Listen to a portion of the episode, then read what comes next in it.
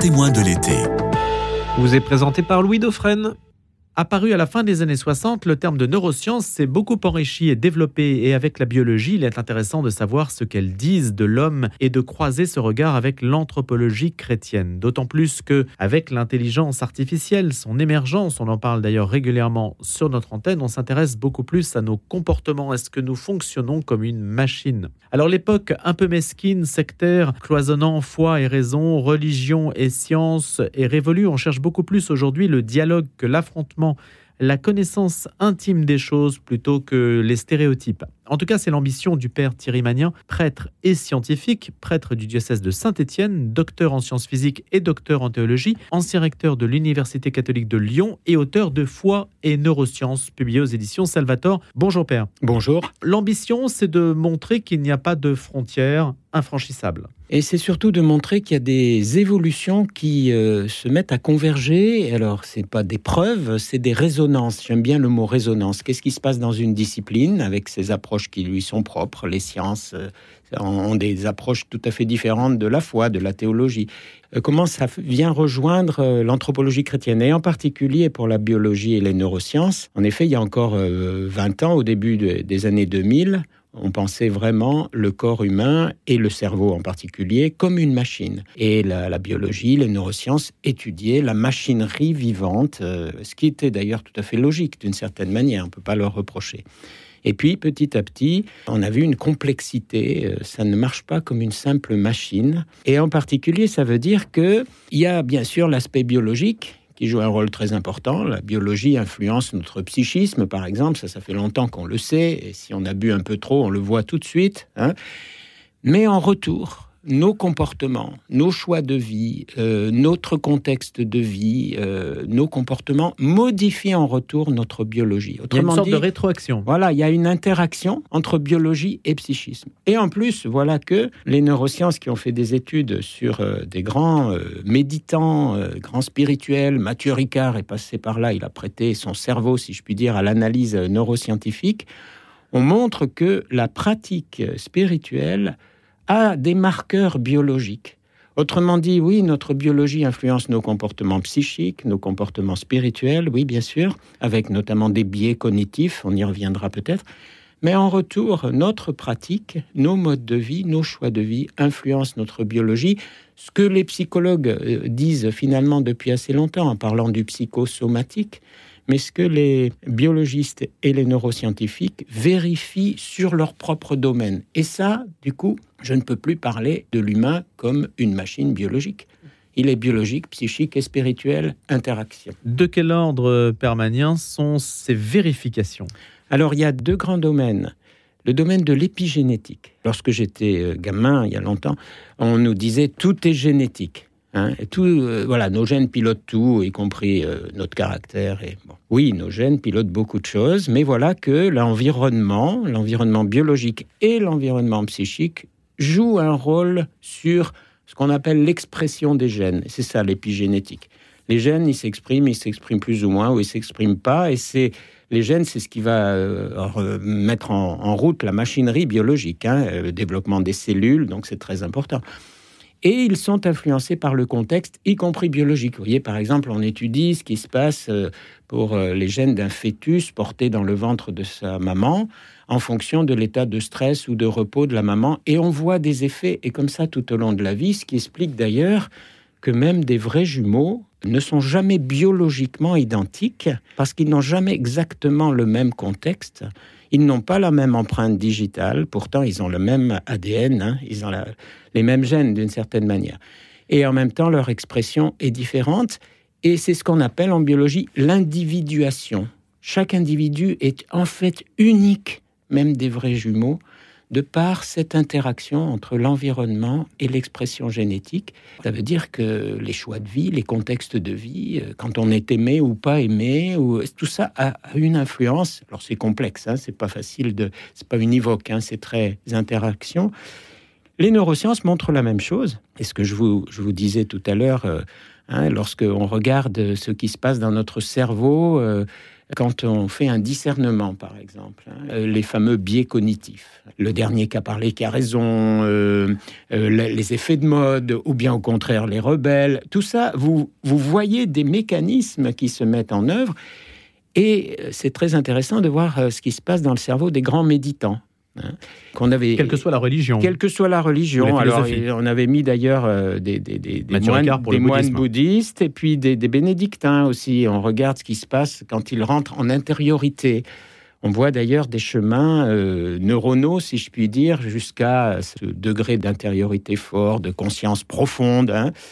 Et les neurosciences vont s'intéresser du coup à la conscience. Hein. Et il y a des ça, points. Ça se voit sur euh, des, courbes statistiques. Les points communs entre les méditants, c'est surtout qu'il y a des aires, alors plusieurs hein, en interaction, des aires cérébrales qui s'allument, comme on dit lorsqu'on les regarde, euh, et qui disent que là, ces, ces aires cérébrales correspondent à une forme d'intériorité très profonde et on retrouve d'ailleurs les mêmes formes d'intériorité, euh, que ce soit bouddhiste ou, bénédictin, même si les chemins pour y arriver peuvent être différents d'ailleurs. Ce sont les mêmes aires qui s'allument. Ce sont les mêmes aires qui s'allument. Alors c'est complexe, hein, parce que c'est pas une aire euh, qui correspond à la vie spirituelle, c'est un ensemble. Ces aires se développent beaucoup plus que ceux qui ne pratiquent pas la méditation. D'une manière générale, vous voyez, notre cerveau est modelé par ce que nous vivons. Par nos choix. Par nos choix. Et si je suis un grand violoniste, ce qui n'est pas mon cas, mais eh bien, je vais avoir des aires cérébrales correspondant, par exemple, au fait de pincer les cordes de la bonne manière, beaucoup plus développées que si je n'utilise pas. Notre cerveau, il est fait pour apprendre. Il apprend sans cesse et il est modifié par ce qu'il apprend. C'est une pâte à modeler. La plasticité cérébrale, ce sont les relations qui nous stimulent. Et on montre que le cerveau ne s'use que si on s'en sert pas, si je puis dire. Ce sont les relations extérieures, ce sont le fait de pouvoir apprendre, de pouvoir être dans un climat euh, porteur qui fait que nous développons cela. Et pour euh, le vieillissement, d'ailleurs, c'est très important. Et pour stimuler euh, le grand âge, c'est très important. Père Thierry Magnin, l'expérience avait été faite, me semble-t-il, sous Napoléon de distinguer des enfants qui seraient aimés, embrassés et d'autres qui seraient complètement isolés. Les premiers ont survécu, les seconds sont morts. Et oui, et je pense que on montre, y compris à travers l'approche très spécifique de la biologie, que nous sommes à la fois profondément incarnés et profondément sociaux. Et pour se développer, nous avons besoin de relations et de relations vivifiantes.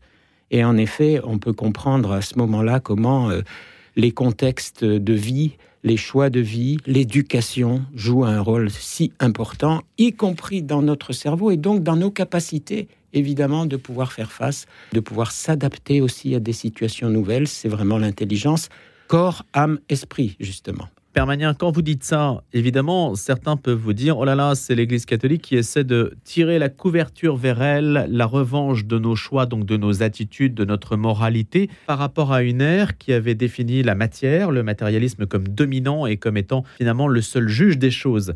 Maintenant, vous dites ce sont nos choix, nos attitudes qui commandent aussi à notre façon d'être, à notre biologie. C'est une interaction et c'est pas la moindre des choses de voir que les sciences du vivant sont amenées à élargir et à montrer que l'humain n'est pas qu'une machine. Je le prends comme une ouverture extrêmement intéressante et je le prends comme une possibilité. Pour grandir, nous avons besoin de plein de choses. Nous avons besoin des sciences, nous avons besoin des spiritualités, nous avons besoin des religions, nous avons besoin de la culture, nous avons besoin d'une certaine de choix de vie qui nous construisent, voyez. Et je trouve très intéressant, pour ça que j'appelle des résonances entre des terrains complètement différents. Je ne dis pas que les, les sciences d'aujourd'hui prouvent quoi que ce soit euh, sur la, la, foi chrétienne, mais c'est intéressant de voir que l'anthropologie chrétienne, cette vieille tradition corps, âme, esprit, alors qui est très loin du dualisme corps-esprit qu'on a aussi connu, hein, le fait que nous disions euh, l'homme incarné, euh, et Jésus-Christ euh, incarné, Dieu fait homme, incarné dans la chair, l'alliance entre la chair euh, et l'esprit, trouve aujourd'hui, dans ce que les sciences nous montrent de la complexité de l'humain, un nouveau terrain pour être annoncé et pour le service de l'humain. Moi, c'est ça qui m'intéresse. Comment ces convergences, c'est pas pour une revanche, c'est pour le service de l'humain, prendre soin de l'humain, et en particulier au niveau éducateur. Vous voyez, quand on pense que souvent on dit la dimension spirituelle, c'est une dimension au mieux réservée au, privé. Mais on la met dans une case. Mais nous avons besoin de grandir corporellement, psychiquement, spirituellement, en interaction, et c'est ça qui fait l'homme. Euh, Et moi qui viens de, qui été pendant longtemps à Lyon, la patrie de Saint Irénée de Lyon, au deuxième siècle, il disait déjà euh, l'homme, c'est le mélange et l'union justement du corporel, du psychique et du spirituel. On pourrait rajouter dans ces environnements, c'est pas la moindre des choses de voir que les sciences du vivant par leur propre approche, nous apportent beaucoup en ce sens-là aussi. Quand on parle de sciences du vivant euh, permanent, donc on met la biologie, la biochimie, la pharmacologie, l'anatomie, la physiologie. Est-ce qu'on peut essayer de... On met les neurosciences. Les neurosciences. Hein, les neurosciences, ça englobe l'étude du cerveau, des organes. Et alors, vous voyez, les neurosciences nous montrent qu'on pense pas simplement avec son cerveau, contrairement à ce qu'on dit souvent, on pense avec tout son corps. Les, grands euh, neuroscientifiques comme Antonio Damasio, comme Stanislas Dehaene et bien d'autres nous montrent par exemple, le lien entre émotion et raison. Alors que quand j'étais petit, hein, on nous disait, si tu veux être un homme euh, sage, euh, laisse tes émotions de, côté. Alors évidemment, les émotions peuvent aussi nous emporter pour faire n'importe quoi, mais nous avons besoin de cette alliance entre émotion, raison, vie spirituelle. L'homme est complexe.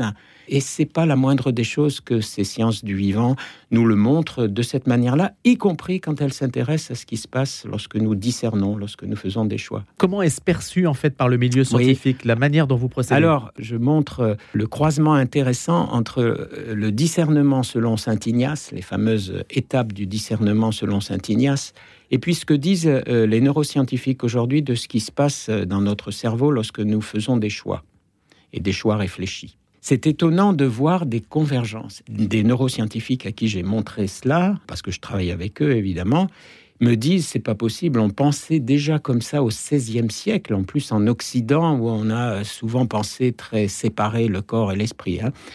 Et oui, et justement, c'est intéressant de voir qu'il y a des croisements possibles aujourd'hui. Et donc, la, réaction est une réaction de surprise, et en même temps une réaction d'ouverture, parce que l'humain est bien plus complexe qu'une simple machine. Et vous voyez, en plus, ils disent, mais l'intelligence artificielle va pouvoir nous faire faire des choses formidables, des fonctionnalités bien supérieures à l'humain.